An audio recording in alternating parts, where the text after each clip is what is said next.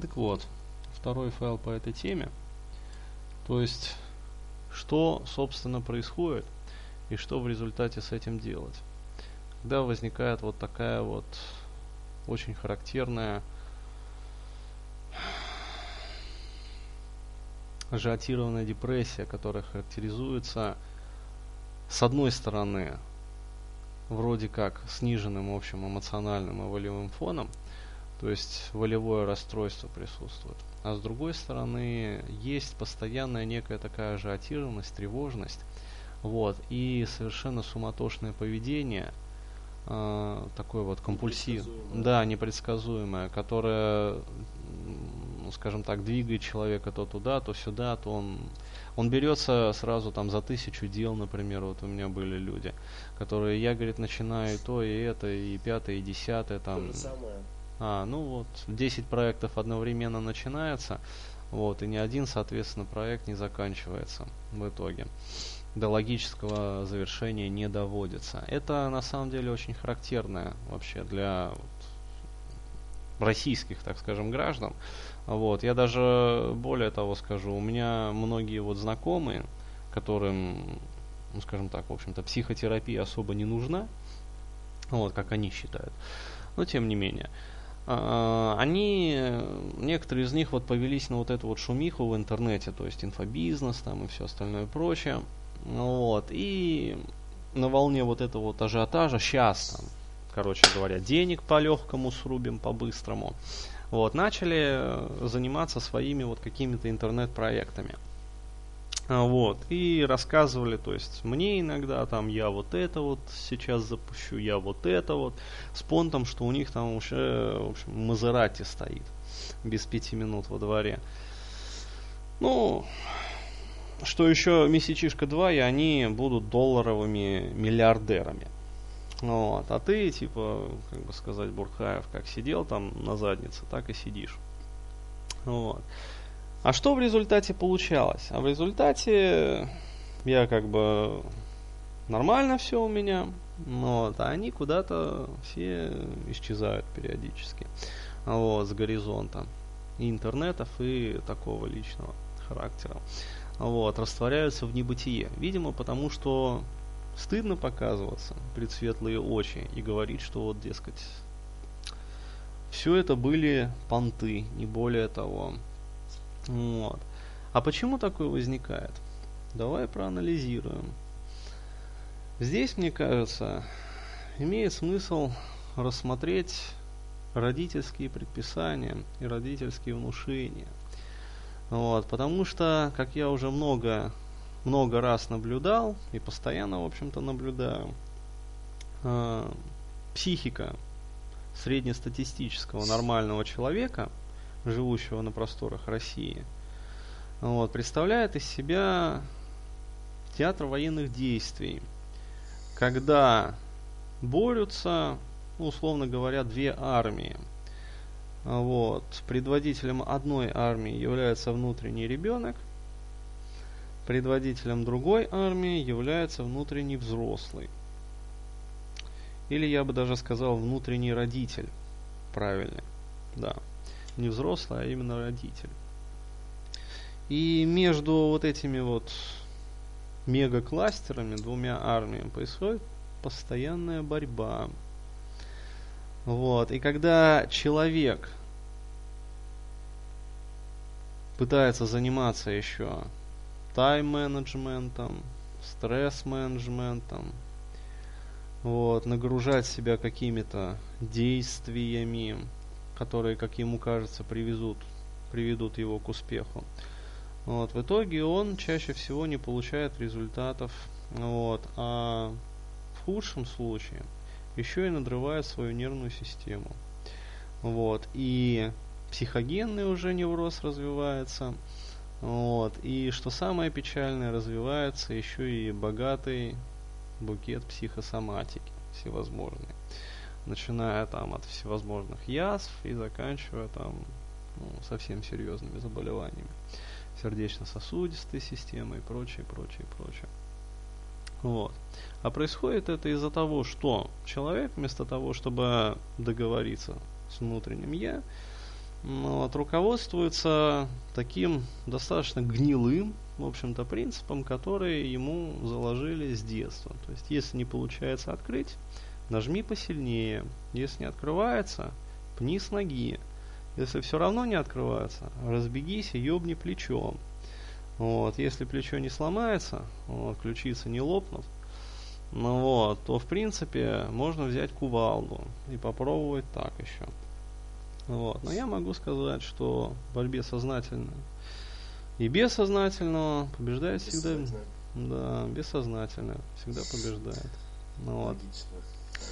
И поэтому человек, который вот как раз страдает этим синдромом беспокойных выходных, вот, это, как правило, такой хороший, здоровый невротик по Фрейду. Вот, то есть у него повышенный уровень требовательности к себе всегда. Вот что происходит из гиперфункции внутреннего вот этого вот родителя. Требовательного родителя. Причем не просто требовательного, а такого, знаешь, да, наказующего за малейшую провинность родителя. Вот. Соответственно, из внутреннего ребенка, хулиганистого саботажника, откуда, собственно, идут вот все вот эти тренинги по как утилизировать там самосаботаж, антисамосаботаж и прочее, прочее, прочее. Вот, способы утилизации. Вот, и, соответственно, из всего этого вытекает вот такое тени-толкайное поведение – когда внутренний родитель подстегивает постоянно, подбивает человека на начинание каких-то дел, то есть судорожные там хватания за то, за это, за это. Вот. А внутренний ребенок саботирует все эти процессы, естественно. Вот. И в результате человек, начав там тысячу дел одновременно, не заканчивает ни одно. Нигде, соответственно, не добивается успеха. В результате его чувство вины только повышается. То есть вместо наслаждения заслуженными результатами он начинает себя обвинять. Критиковать. Да, критиковать. То есть включается внутренний критик, который начинает там говорить, да ты там, ты вообще, короче говоря, ты никто вообще по жизни. Вот. В итоге круг замыкается. Да, Вот в, да, в итоге круг замыкается. Вот. И человек вместо нормальной жизни испытывает только еще повышенный уровень фрустрации. Вот, соответственно, этому развивается уже там богатая невротическая соматика. Вот. И, собственно, вот эти вот неврозы, они как раз и называются ногенными. Вот. Когда, скажем так, в отличие от, ну, по классике считается неврозы психогенными заболеваниями, вот. А здесь считается, что они проистекают не из комплексов каких-то, вот, и конфликтов, полученных там в анамнезе, то есть в детстве, вот, а проистекают и развиваются из угрызений совести, из всевозможных ценностных конфликтов и из такой своего рода экзистенциальной фрустрации. Вот. В общем смысле этого слова. Когда человек фрустрирован просто одним фактом вот своей никчемной жизни.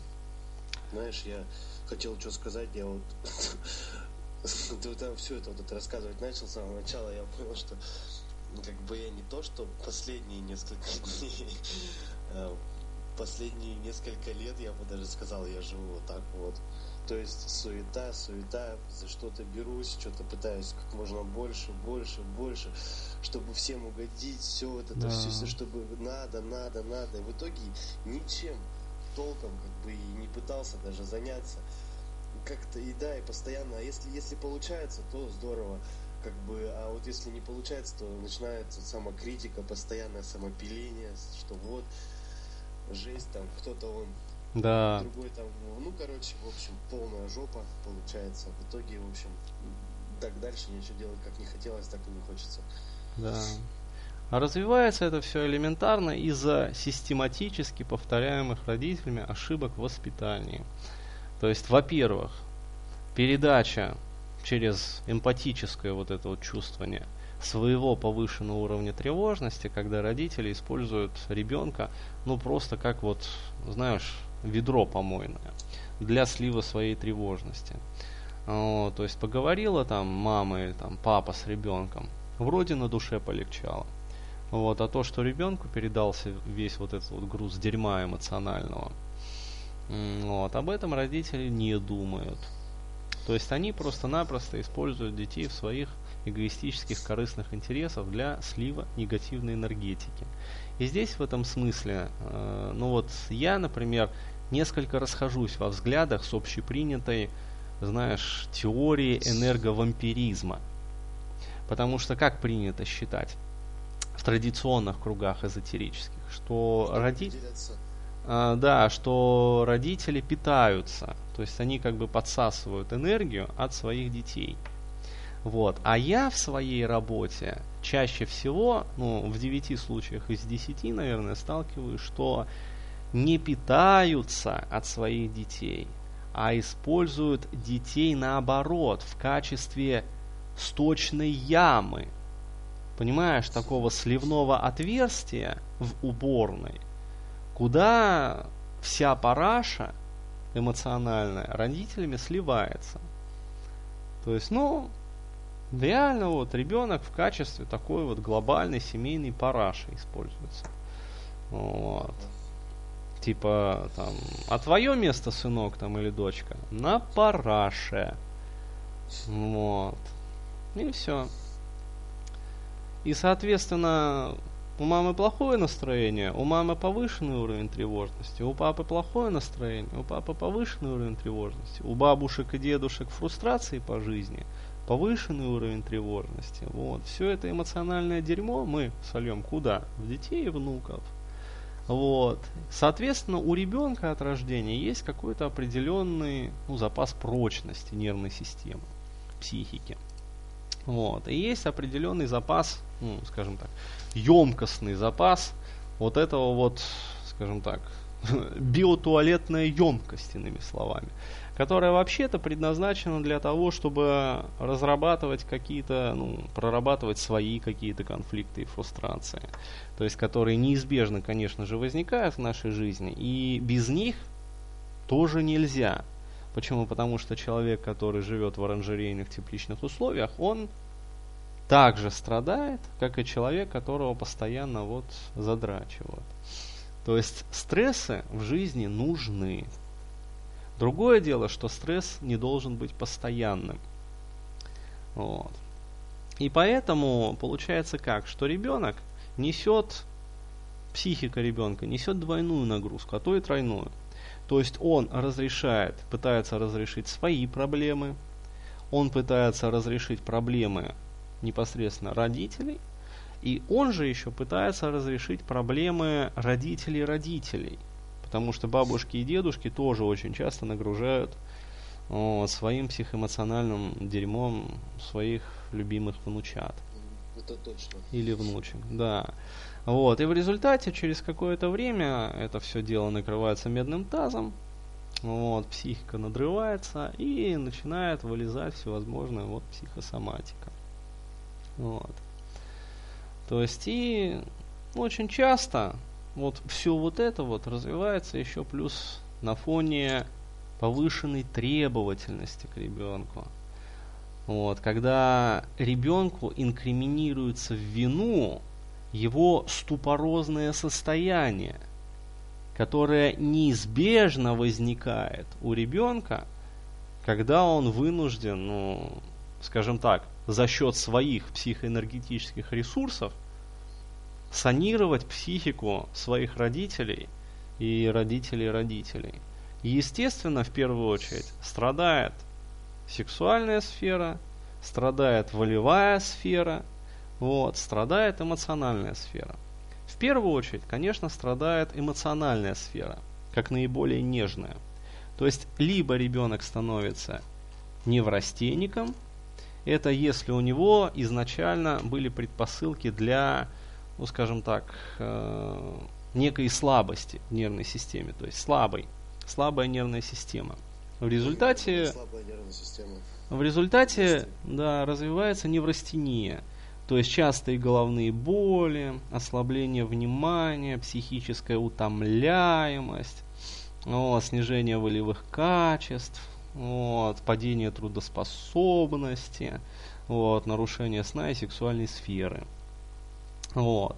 Соответственно, если у ребенка были множественные различные психические травмы, вот, на фоне таких вот ну, психопатического склада характера родителей, у ребенка часто развивается истерия,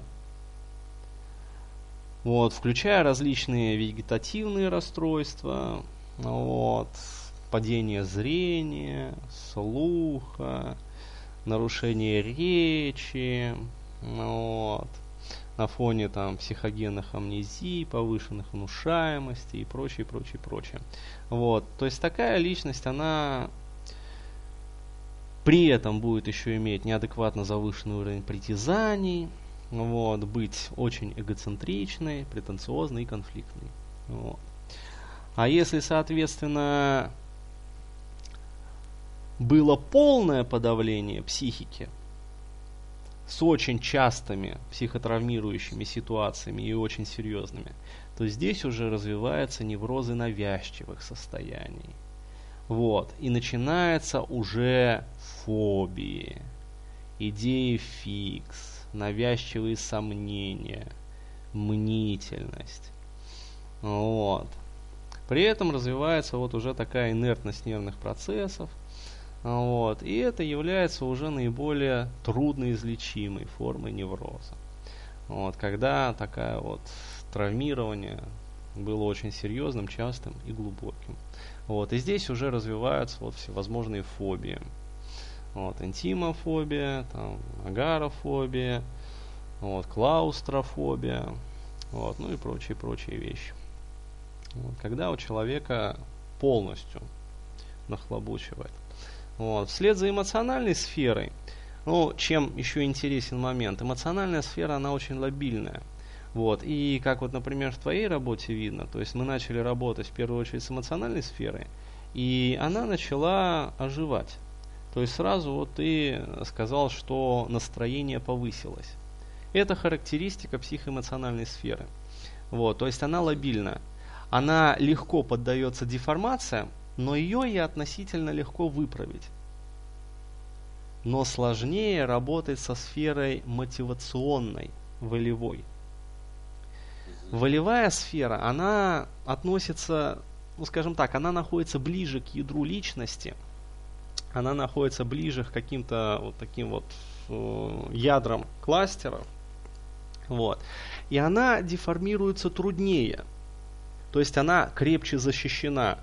Между ней и негативными факторами есть еще вот соматическая область, психосоматическая область, эмоциональная область. И только потом уже наступает вот ядро личности.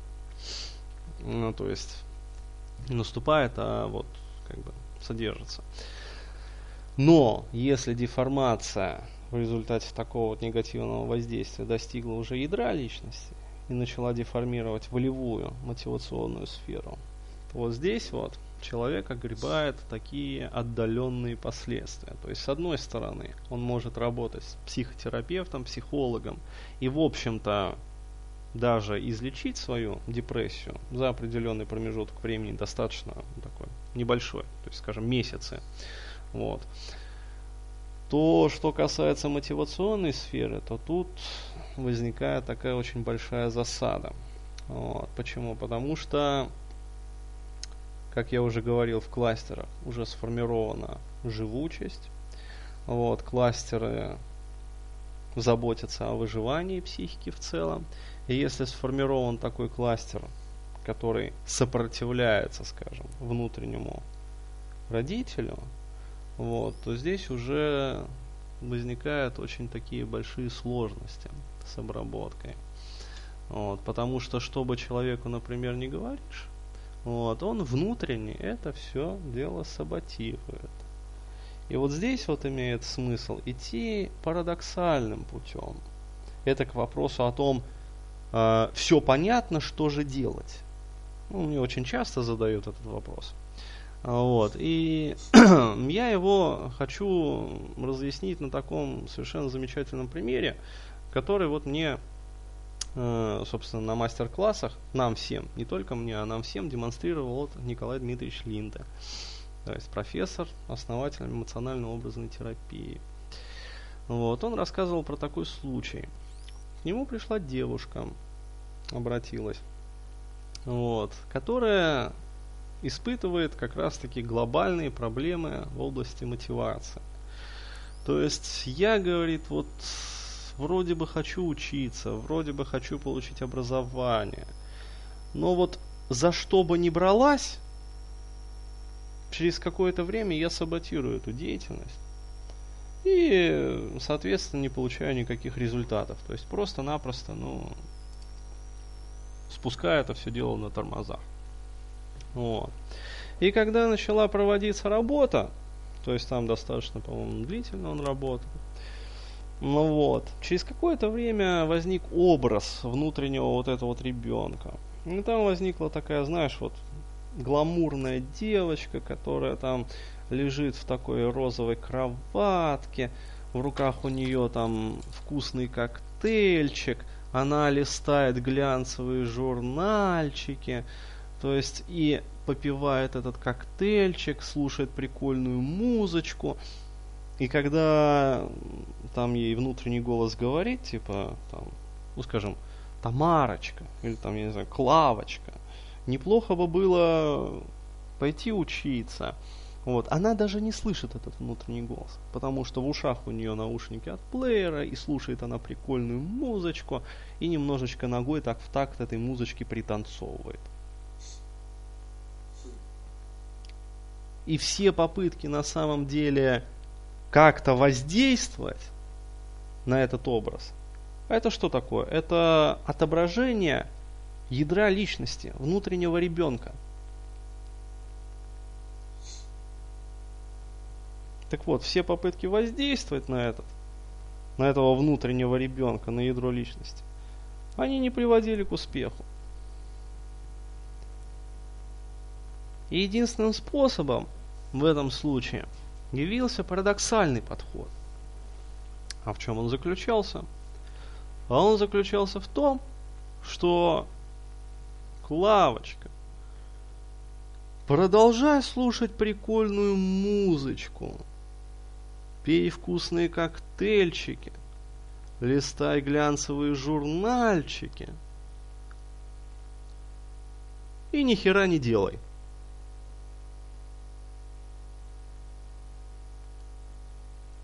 И через какое-то время внутреннее отражение этого ядра личности ребенка начало меняться. Девочка вытащила наушники из ушей, отложила в сторону стаканчик со вкусным коктейльчиком – Отложила в сторону прикольный модный журнальчик. Встала с кровати. Одела деловую одежду и куда-то побежала. Сама. Представляешь? Сама.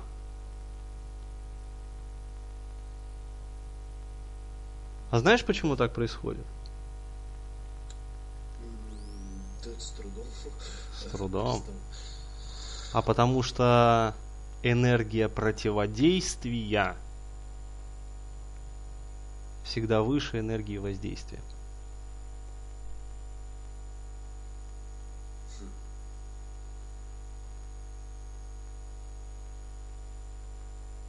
Это отражается в бытовой пословице на любую силу всегда найдется еще большая сила. Ну да. Понятно. Вот. Энергия противодействия всегда больше энергии воздействия. Сопротивление всегда мощнее воздействия. В партизанской войне всегда выигрывают партизаны. Вот, потому что они более энергетически, скажем так, насыщены, находятся в более энергетически выгодном положении и состоянии. Вот. И соответственно этому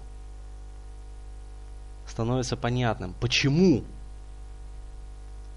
так дохуя народу ходит на тайм-менеджмент и стресс-менеджмент и всякую прочую поеботину, а вместо качественного улучшения уровня жизни, они только увеличивают количество своих неврозов, обогащают свою и без того развитую соматику и обретают всевозможные новые болячки. Вот так вот. На этом, я думаю, имеет смысл закончить данный каст.